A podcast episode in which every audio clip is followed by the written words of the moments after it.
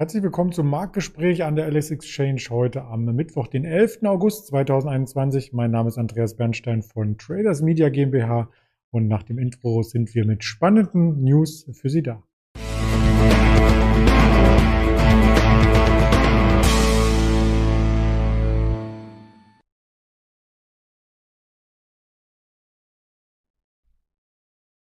Wir sprechen über den DAX, auch wenn er sich kaum bewegt in dieser Woche. Wir sprechen über den Bitcoin, der sich etwas mehr bewegt hat, über die Coinbase-Aktie, über Langsess und über ThyssenKrupp, die sich vornehmlich auf der Unterseite gerade bewegen. Das Ganze mit dem Händler Björn hier. Da freue ich mich sehr, ihn begrüßen zu dürfen. Insofern erst einmal Hallo nach Düsseldorf. Hallo Andreas.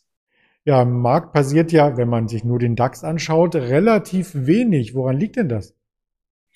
Ja, wir haben noch weiterhin Sommerferien in Deutschland und äh, uns fehlen aber auch die ähm, Impulse, um jetzt äh, über die über das Level von 15.800 Punkten nachhaltig auszubrechen. Darüber hattest du ja in den vergangenen Sendungen schon häufig drüber berichtet und irgendwann werden wir sicherlich in, in Kürze auch eine Entscheidung äh, sehen, ob wir jetzt die 15.800 Euro äh, Punkte nehmen können im DAX oder ob wir eventuell wieder ein bisschen ein Stück weiter zurückfallen. Ähm, Problem momentan ist, dass sie weiterhin wenig nennenswerte Nachrichten haben. Wir haben natürlich äh, einige Quartalzahlen, da ist aber vieles Line. Und da können auch gute Zahlen, können momentan den Markt jetzt nicht mehr äh, weiter anfeuern. Ähm, auf der anderen Seite haben wir natürlich noch äh, Nachrichten, die Tagesdaten. Heute zum Beispiel kommen ja noch wichtige Inflationsdaten aus Amerika. Und was man natürlich schon seit anderthalb Jahren im Hinterkopf äh, hat, das sind natürlich die äh, Infektionszahlen, die jetzt so langsam auch wieder leicht klettern. Und äh, da hat man natürlich weiterhin als Börsianer dann auch mal eine Sorge, ähm, dass das vielleicht auch, dass man nochmal äh, in so eine Situation kommt, in der wir letztes Jahr waren, auch wenn das momentan von der Politik ausgeschlossen wird und wir natürlich zum größten Teil auch schon geimpft sind. Aber das hat man weiterhin im Hinterkopf und es wird auch weiterhin dann Branchen geben, die ähm, unter höheren ähm, Infektionszahlen äh, leiden müssen. Und ähm, deswegen ähm, brauchen wir richtig gute Nachrichten, damit der Markt dann äh, über die 15.800 Punkte springt. Da sind wir gespannt drauf, ob das gelingt, denn vor genau einem Monat ist ja eher der Rückwärtsgang an der Marke hier erfolgt. 750 Punkte ging es nach unten, die 15.000 hat gehalten, jetzt wieder an dieser Entscheidungsschwelle. Also das bleibt auf jeden Fall spannend. Seit letzten Monat hat sich aber sehr gut der Bitcoin entwickelt, den wir auch immer mal wieder porträtieren. Ich habe hier den Jahreschart mit eingefügt und nachdem wir zwischenzeitlich sogar unter der 29.000 notierten, sind wir jetzt mit über 46.000 wieder ordentlich ins Plus gelaufen. Ja, da sieht man eine schöne Erholung und jetzt kommt die Überleitung zur Aktie, die wir jetzt auch besprechen wollen. Ne? Willst du das sagen ja. oder soll ich das machen? Wir Hau reden über die, über, die, Coinbase, ja. die gestern Abend noch nachbörslich äh, Quartalzahlen äh, mitgeteilt hat, veröffentlicht hat. Und äh, die kamen insgesamt sehr gut an. Wir sehen jetzt vorbürstliche Kurse. In Euro hatte ich vorhin mal gesehen 237 Euro. Ich hoffe mal, dass sie noch auf dem Level ungefähr stehen. Das hat ungefähr ein äh, Plus von drei Prozent äh, ausgemacht zum äh, Schluss an der Wall Street. Und äh, die Zahlen, die können sich durchaus sehen lassen. Wir haben in dem letzten äh, abgelaufenen Quartal 462 Milliarden Handelsvolumen gehabt. Der Gewinn, der ist, äh, da muss ich bei so großen Zahlen gucke ich nochmal auf meinen Zettel. Der Gewinn ist, der Nettogewinn ist auf 1,6 Milliarden gestiegen, was einem Plus von 4.900 Prozent entsprochen hat. Da reden wir natürlich von einer sehr niedrigen Basis.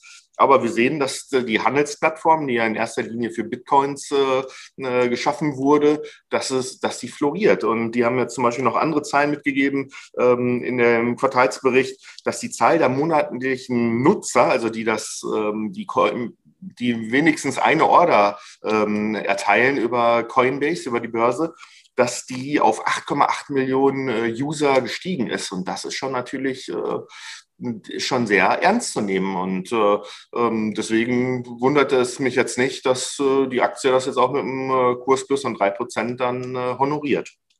Zwischenzeitlich war sie ja nach dem IPO über der Marktkapitalisierung von 100 Milliarden US-Dollar, also auch schon eher ein Schwergewicht. Man wird äh, sehen, ob die Zahlen und die Wachstumsraten, das ist immer das, was die Börsianer interessiert, in Zukunft dann beibehalten äh, werden können. Also großes Fragezeichen für die Zukunft, aber die Zahlen erst einmal lesen sich sehr, sehr gut. Übrigens auch bei Lanxess. Das ist wieder ein Rückschritt von der New Economy so ein bisschen in die Old Economy, der Spezialchemie-Konzern, hat vom zweiten Quartal nun die Zahlen vorgelegt.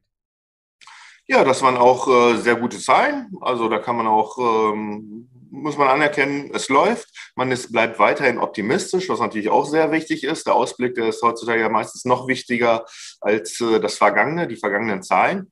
Und man konnte auch die ähm, Pro, äh, Prognosespanne ähm, um 50 Millionen anheben. Das ist natürlich äh, jetzt nicht unbedingt der Rede wert, aber ist natürlich nochmal ein Zeichen, dass es doch sehr gut läuft. Aber wie ich auch schon anfangs äh, berichtet habe, das sind gute Zahlen und man hat eigentlich mit sowas auch gerechnet. Und äh, das äh, lockt jetzt keine neuen äh, Käufer hervor. Die Aktie war ursprünglich mal leicht im Plus und jetzt mittlerweile, als ich gerade mal schaute, waren wir anderthalb Prozent im Minus und ähm, ja, Sell on Good News kann man dazu sagen. Das stimmt. Und äh, Sell on News überhaupt, muss man fast schon sagen, bei ThyssenKrupp, denn die haben in den letzten Wochen eher mit fallenden Kursen als mit steigenden Kursen zu tun gehabt. Ja, es ist erstaunlich, erstaunlich aber ThyssenKrupp ist halt nicht äh, ein gewöhnlicher Stahlhersteller. Ähm, wir haben da ganz andere Probleme, die jeder jetzt schon seit Jahren aus der Presse entnehmen konnte. Und ähm, die Zahlen, die waren in Ordnung. Ähm, nur das Haar in der Suppe ist, wie ich äh, in Analystenberichten gelesen habe, halt der Cashflow-Ausblick. Und Cashflow beim Unternehmen, äh, was sicherlich äh, ähm, von der Bilanz her nicht ganz so gut dasteht, äh, Cashflow ist halt ein wichtiges Thema. Und die Börse quittiert halt diesen Ausblick momentan mit minus sieben Prozent. Das ist natürlich ein scharfer Kurseinbruch. Äh, man muss natürlich auch im Hinterkopf nochmal behalten, ähm, die Zahlen sind in Ordnung, auch weil der Stahlpreis äh, unerwartet äh, stark gestiegen ist. Und ob man das so fortschreiben kann in, in die Zukunft, da stehen auch viele Fragezeichen hinter. Ne? Wenn, wenn, wenn das Geschäft nicht so floriert hätte und der Stahlpreis nicht so extrem angezogen hätte, wer weiß, wie die Zahlen dann ausgesehen hätten. Ne? Also man muss natürlich jetzt von Quartal zu Quartal denken und dann mal schauen, ob man wieder den richtigen Kurs bei der Thyssen dann einschlagen kann.